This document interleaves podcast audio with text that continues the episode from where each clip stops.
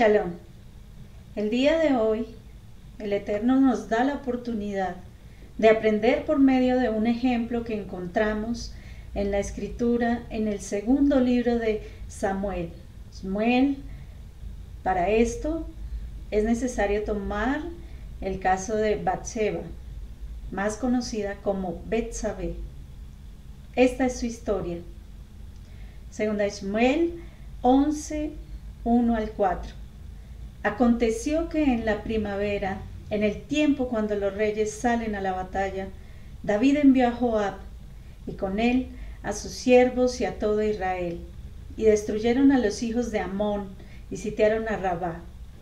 Pero David permaneció en Jerusalén, y al atardecer David se levantó de su lecho y se paseaba por el terrado de la casa del rey. Y desde el terrado vio a una mujer que se estaba bañando. Y la mujer era de aspecto muy hermoso. David mandó a preguntar acerca de aquella mujer. Y alguien dijo, ¿no es esta Batseba, hija de Liam, mujer de Urias y Tita? David envió mensajeros y la tomó, y cuando ella vino a él, él durmió con ella. Qué triste relato. David no salió a la batalla, sino que envió a sus siervos y él se quedó en Jerusalén. Pero llegando al atardecer, ocurrió que una mujer se bañaba y él la pudo observar desde el terrado.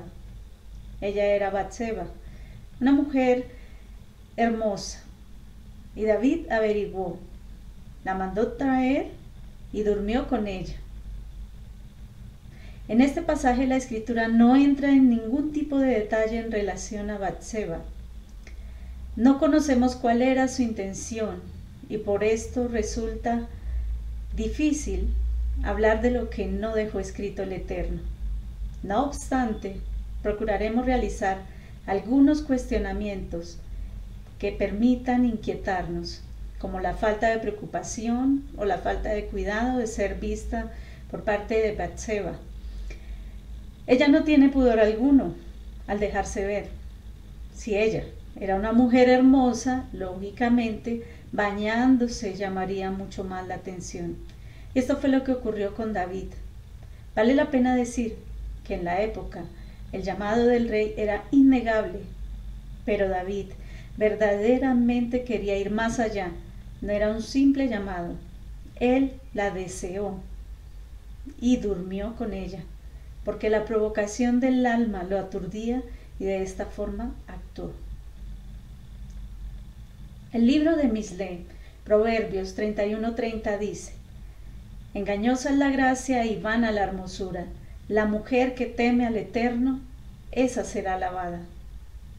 Lamentablemente, Batseba no temía al Eterno y no respetaba a su marido, ya que el texto permite deducir que ella no puso resistencia, ni fue lo suficientemente fuerte como para negarse a acostarse con David. Sin lugar a dudas, ella pudo haberse negado y decir que amaba a su esposo, pero ella accede. Segunda Esmuel 11:5. Y la mujer concibió y envió aviso a David diciendo, estoy encinta. Esta situación trajo consecuencias y ahora el problema aumentaba. Bathsheba quedó embarazada producto del adulterio con David. Tengo que decir que ella fue arrastrada por el pecado de David y han llegado las consecuencias. Me pregunto, ¿acaso no tenemos suficientes ejemplos en la escritura de personas que resistieron el pecado? La respuesta es sí. Por ejemplo, Cifra y Fua, que se negaron a asesinar a los niños hebreos cuando Faraón ordenó matarlos. Tenemos el ejemplo de Joseph, que se negó a dormir con la esposa de Potifar. No en vano, dice el libro de los Hechos, en el capítulo 5, 29, verso 29, es necesario obedecer al Eterno antes que a los hombres. Pero aquí no termina este relato. Segunda de Shmuel 11, 6 al 14. Entonces David envió a decir a Joab, envíame a Urias Tita. Y Joab envió a Urias a David. Cuando Urias vino a él, David le preguntó por Joab, por el pueblo y por el estado de la guerra. Después dijo David a Urias, desciende a tu casa y lava tus pies. Salió Urias de la casa del rey y tras él fue enviado un obsequio del rey. Pero Urias durmió a la entrada de la casa del rey con todos los siervos de su señor y no bajó a su casa. Cuando se lo contaron a David, diciendo, Urias no bajó a su casa, David dijo a Urias, ¿no has venido de hacer un viaje? ¿Por qué no bajaste a tu casa? Y Urias respondió a David, el arca de Israel y Judá están bajo tiendas, y mi señor Joab y los siervos de mi señor acampan a campo abierto. ¿He de ir yo a dormir a mi casa para comer, beber y acostarme con mi mujer? Por tu vida y la vida de tu alma, que no haré tal cosa. Entonces David dijo a Urias, quédate aquí, hoy también y mañana te dejaré ir. Y se quedó Urias en Jerusalén aquel día y el siguiente. Y David lo convidó a comer y a beber con él y lo embriagó.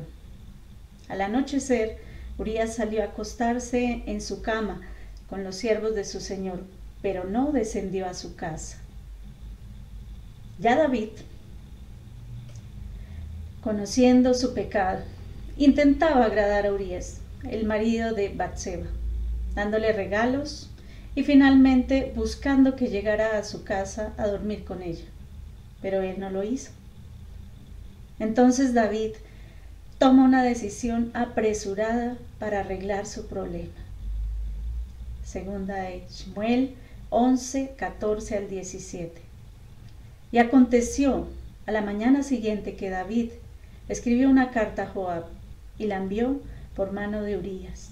En la carta había escrito, poned a Urias al frente de la batalla, más reñida, y retiraos de él para que sea herido y muera. Así que cuando Joab asediaba la ciudad, puso a Urias en el lugar donde sabía que había hombres valientes, y los hombres y los hombres de la ciudad salieron y pelearon contra Joab. Y algunos de los siervos de David cayeron, y murió también Urias y Tita. Pues bien, David logra su cometido y hace que Urias muera. Pero ¿qué solución era esta? ¿Acaso esta sí era una solución? Lo que evidencia aquí es que varias personas hacen caer al inocente, a un hombre leal al rey. Inclusive fue quien entregó el comunicado a Joab, la persona que lo pondría en el frente de la batalla hasta morir. No sabemos cuántas personas participaron en este hecho, pero hacen morir a uno de los valientes de David, según se lee en el listado de Segunda de Shmuel 23, 8, 39.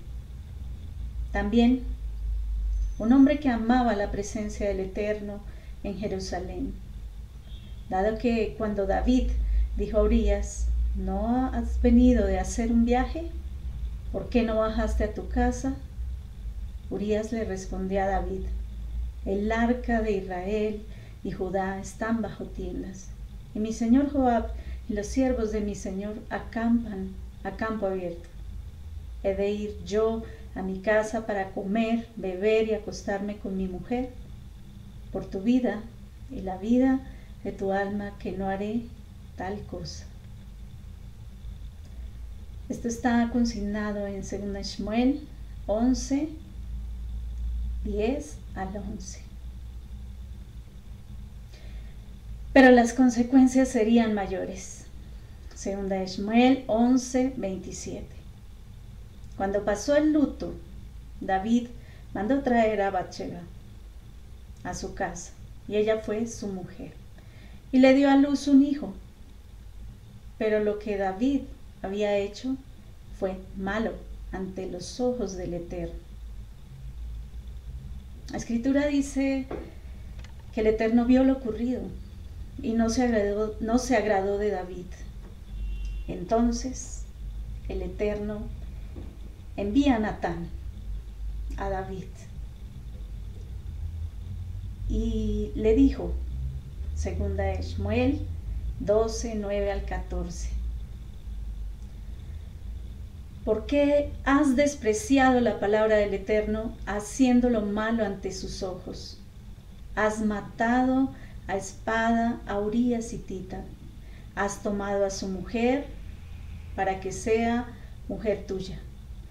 Y lo has matado con espada de los hijos de Amón. Ahora pues, la espada nunca se apartará de tu casa, porque me has despreciado y has tomado a la mujer de Urias para que sea tu mujer.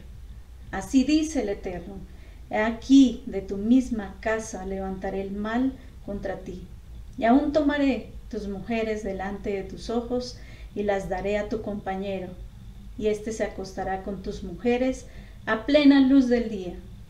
En verdad que tú lo hiciste en secreto, pero yo haré esto delante de todo Israel y a plena luz del sol. Entonces David dijo a Natán, he pecado contra el Eterno. Y Natán dijo a David, el Eterno ha quitado tu pecado, no morirás. Sin embargo, por cuanto con este hecho has dado ocasión de blasfemar a los enemigos del Eterno, ciertamente morirá el niño que te ha nacido. Todo lo que el ser humano hace lo ve el Eterno. Él no deja al pecador sin culpa por su pecado. El Eterno imparte justicia porque he aquí el temor del Eterno es sabiduría y apartarse del mal es inteligencia. Esto está consignado en Job 28, 28.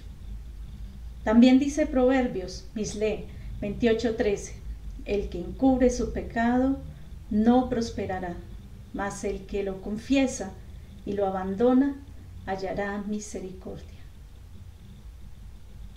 Finalmente, no perdamos de vista a Batseba. Ella provocó la tentación exponiendo su cuerpo.